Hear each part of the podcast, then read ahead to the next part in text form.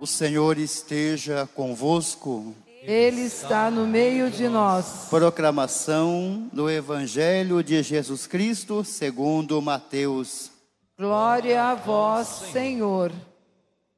Naquele tempo, Jesus contou esta parábola a seus discípulos. O reino dos céus é como a história do patrão que saiu de madrugada para contratar trabalhadores para sua vinha. Combinou com os trabalhadores uma moeda de prata por dia e os mandou para a vinha. Às nove horas da manhã, o patrão saiu de novo, ouviu outros que estavam na praça desocupados e lhes disse: Ide também vós para a minha vinha, e eu vos pagarei o que for justo. E eles foram. O patrão saiu de novo ao meio-dia e às três horas da tarde e fez a mesma coisa. Saindo outra vez pelas cinco horas da tarde, encontrou outros que estavam na praça e lhes disse: Por que estáis aí o dia inteiro desocupados? Eles responderam: Porque ninguém nos contratou. O patrão lhes disse: Ide vós também para a minha vinha. Quando chegou a tarde, o patrão disse ao administrador: Chama os trabalhadores e paga-lhes uma diária a todos, começando pelos últimos até os primeiros. Vieram os que tinham sido contratados às cinco horas da tarde, e cada um recebeu uma moeda de prata. Em seguida, vieram os que foram contratados primeiro e pensavam que iam receber mais.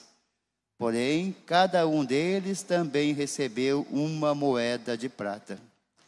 Ao receberem o pagamento, começaram a resmungar contra o patrão. Esses últimos trabalharam uma hora só, e tu os igualasses a nós, que suportamos o cansaço e o calor o dia inteiro. Então o patrão disse a um deles: Amigo, eu não fui injusto contigo. Não combinamos uma moeda de prata? Toma o que é teu e volta para casa. Eu quero dar a este que foi contratado por último o mesmo que dei a ti. Por acaso não tenho o direito de fazer o que quero com aquilo que me pertence? Ou estás com inveja, porque estou sendo bom? Assim, os últimos serão os primeiros, e os primeiros serão os últimos. Palavra da salvação. Glória a vós, Senhor. Queridos irmãos, queridas irmãs, neste fim de semana nós começamos na segunda leitura, a carta aos Filipenses. E vamos ouvir por alguns domingos a carta aos Filipenses. De onde São Paulo escreve para a comunidade de Filipos, para os filipenses. Ele escreve de Éfeso. Ele está na prisão e a comunidade de Filipos fica sabendo que Paulo está preso e envia um membro da comunidade com roupas, com dinheiro, com um pouco de alimento para ele que estava na prisão. E aí a gente vai perceber que isso mexe muito com o coração de Paulo. E ele fala as palavras mais amorosas, mais ternas, se referindo a essa comunidade e se referindo ao trabalho que ele fez, a evangelização. E essa carta já começa forte. Ele diz: Para mim, viver é Cristo e morrer é lucro. E por que, que ele diz isso? Porque ele começa já a pensar: está chegando a minha hora, eu vou me entregar por Cristo totalmente, está chegando o fim da minha missão mas tendo uma manifestação de amor da comunidade, como aquela que ele recebeu dos alimentos, do vestuário, do dinheiro, para poder se virar um pouco ali, com essa manifestação de carinho, ele diz: Mas se eu for viver, é por Cristo que eu vou viver, para anunciá-lo a vocês, sabendo que morrer é lucro, porque é estar com Cristo para sempre. E é tão marcante essa frase dele, que esse versículo foi colocado no túmulo dele em Roma, onde o corpo dele foi sepultado. Eles colocaram essa frase maravilhosa: Para mim, viver é Cristo e morrer é ganho, morrer é lucro. Agora vamos olhar a primeira leitura de Isaías e o Evangelho. A primeira leitura de Isaías está num contexto do exílio da Babilônia, das páginas mais difíceis da história do povo de Israel. O povo sofreu uma barbaridade lá na Babilônia, no exílio. Viveu os seus piores momentos e eles não gostavam nem de recordar o que tinha acontecido lá e que durou muito tempo. E qual a ideia que eles tinham? Que eles estavam sendo castigados, porque o povo errou, porque o povo estava vivendo longe de Deus e Deus resolveu então descontar. E eles não podiam esperar coisas boas. Como tinham feito coisas ruins, mesmo se voltassem para Israel, eles não podiam esperar nada de bom. Aí Isaías coloca essa leitura que agora nós vamos entender melhor. Uma leitura que fala do perdão, que fala da misericórdia, que Deus nos ama com entranhas de misericórdia, com vísceras de misericórdia. E Deus mesmo fala para o povo: olha, os vossos pensamentos não são como os meus pensamentos. Os vossos caminhos não são como os meus caminhos. Tanto quanto dista o céu da terra, assim são os meus pensamentos com referência aos de vocês. O povo pensando em castigo, o povo pensando que Deus iria de alguma forma pedir contas do que tinha acontecido, e Deus, através de Isaías, falando: Eu amo vocês, eu quero é cuidar de vocês. Vocês é que fazem isso uns com os outros, vocês é que pensam em vingança, vocês é que dão prêmios ou castigos. Eu simplesmente amo vocês. E isso vale muito para nós hoje, porque às vezes a gente ainda tem uma ideia pagã de Deus. Uma ideia pagã seria essa, de um Deus que é juiz e vai só nos julgar, e Deus está só olhando para, na hora certa, acertar as contas conosco. Uma ideia pagã é desse Deus que só cobra, esse Deus que está de olho em nós, esperando o momento para acertar então as contas conosco. Deus não é assim. E o Evangelho, então, vai responder a isso de uma forma que nos desconcerta, com uma história que Jesus conta que nos desconcerta. Mas antes da gente entrar na parábola, vamos pensar o que, que veio antes da parábola. Pedro tinha sido chamado para ser o chefe da igreja, e isso então já tinha acontecido. Depois apareceu um jovem querendo seguir Jesus. E esse jovem falou que ele seguia os mandamentos, cumpria a lei, e o que, que faltava para ele poder seguir melhor a Jesus? E Jesus falou: você deve vender tudo que você tem, dar aos pobres, depois me seguir. E aquele jovem não conseguiu dar esse passo, não conseguiu. Ele foi embora triste e Jesus disse: Olha, está vendo como é difícil quando a gente tem o coração apegado às coisas? E aí Pedro chega para Jesus e diz assim: E nós que já deixamos tudo? E nós que não temos mais nada? O que é que a gente vai ganhar? porque ele foi embora triste, mas nós continuamos aqui com o Senhor. E nós fizemos o que o Senhor pediu para ele fazer. O que, que a gente vai ganhar? Jesus dá uma resposta para ele: Olha, vocês vão ganhar cem vezes mais aqui e ainda a eternidade. E quem faz a experiência do Evangelho vive isso, cem vezes mais aqui e ainda a eternidade, a vida eterna. Ou até melhor, vocês vão experimentar que a vida eterna começa aqui, que é vida que gera vida e é só vida e não tem morte. Pedro ainda ficou meio sem saber, pensando, né, como nós, é, com a lógica humana, e Jesus então vai esclarecer contando essa história a história do dono da vinha que sai para contratar trabalhadores para colher os frutos da sua vinha. E vocês viram essa história, essa história nos desconcerta mesmo. Primeiro a gente tem que entender o que, que significa o vinho. E agora, sempre que eu falo dessa parábola, você pensa assim que você está assistindo a TV e tem uma tarja passando, beba com moderação beba com moderação, tá bom? Então, o que, que significa o vinho? O vinho aparece centenas de vezes nas Sagradas Escrituras e é símbolo da alegria.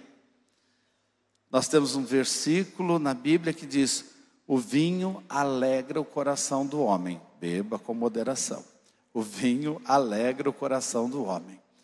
O autor bíblico inspirado, ele diz assim: como é que pode na vida de alguém faltar vinho e música? Porque o vinho e a música trazem felicidade ao coração do ser humano. Então, quando se fala de vinho, se fala de festa. Quando se fala de vinho, se fala de alegria. Guardem isso. O dono da vinha é aquele que quer produzir a alegria no nosso coração, não medo não desencanto com a vida, não coisas assustadoras que nos distanciam dele, ele quer trazer alegria ao coração. E ele vai contratar pessoas para a sua vinha. E onde está a vinha de Deus?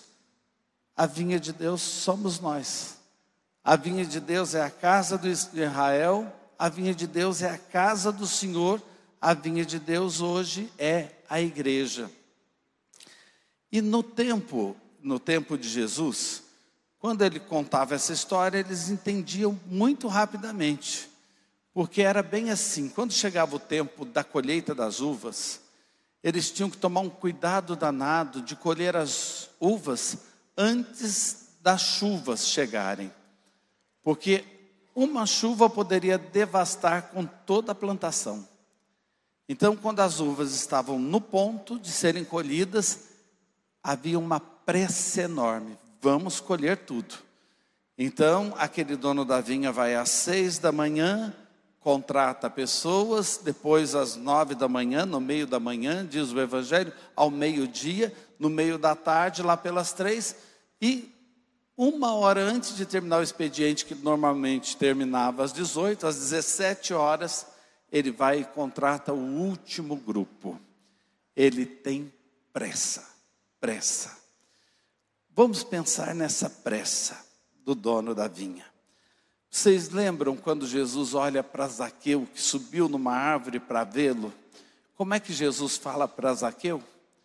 Desce depressa, porque eu quero ir jantar na sua casa hoje. O pai do filho pródigo corre ao encontro do filho quando o avista vindo de longe. O pai corre. Deus tem pressa em colocar alegria no nosso coração. Deus tem pressa em fazer a gente sentir a alegria do reino dele. Uma alegria antecipada do céu no coração do ser humano. Deus tem pressa. E é bonito isso, que quando a gente descobre o reino de Deus, a gente fica incomodado com quem não descobriu. com quem não percebeu ainda essa alegria, com quem não foi contagiado com essa boa notícia, essa pressa também, de certa forma, toma conta do nosso coração. A gente deseja muito que todos venham para a vinha. A gente deseja muito que todos façam essa experiência. E é isso que está presente. O vinho, a vinha, significam alegria, e o dono da vinha tem pressa que a gente faça a experiência desta festa da vida, desta alegria mais pura que pode vir e que Ele quer colocar no nosso coração. Mas na hora do pagamento é que a coisa pega. Ele chama os primeiros, dá lá o pagamento. Aliás, ele começa pelos últimos, né? Até chegar nos primeiros e dá o mesmo pagamento. Ele poderia ter feito até isso às escondidas para os primeiros não verem, mas ele dá o mesmo pagamento para todos, para todos. No livro do Deuteronômio tem um versículo que diz o seguinte: o trabalhador tem que receber antes do pôr do sol o suficiente para ele comer e dar de comer à sua família. E se vocês não fizerem isso, o clamor desse trabalhador vai chegar aos céus, vai chegar a Deus. Então, ali na parábola, nos detalhes, Jesus está cumprindo o que Deus pede, enquanto conta a história ali do patrão. E o que está sendo dado a cada um? O que eles precisavam para se alimentar. Deus é justo e a justiça dele é diferente da nossa. Aí a gente pode ficar pensando, mas eu não concordo, padre. Eu não concordo. Por que, que Deus faz isso? As pessoas que estavam em torno ali também não concordam e começam a olhar para o patrão ali para o pagamento que está sendo feito, desconfiados. E Jesus coloca uma frase muito forte aí. Ele fala da inveja. Inveja significa você não ver bem, você não enxergar bem. Inveja. Por isso parece que o verbo ver está dentro da palavra inveja. Veja, não ver não ver direito, não ver bem. Ou a gente diria hoje, olho gordo. Por que, que vocês não estão enxergando bem? Por que esse olho gordo em cima de mim e do que eu estou fazendo? Vocês estão vendo mal porque eu sou bom? O amor de Deus é na gratuidade, é de graça. E é isso que Jesus quer fazer com que a gente entenda e às vezes a gente começa a cobrar de Deus sim, quando a gente diz, nossa, mas esse fulano é tão bom, por que está sofrendo? Como se Deus estivesse castigando, Deus não faz isso, Deus não faz isso. Ah, eu mereço isso, nós não merecemos nada.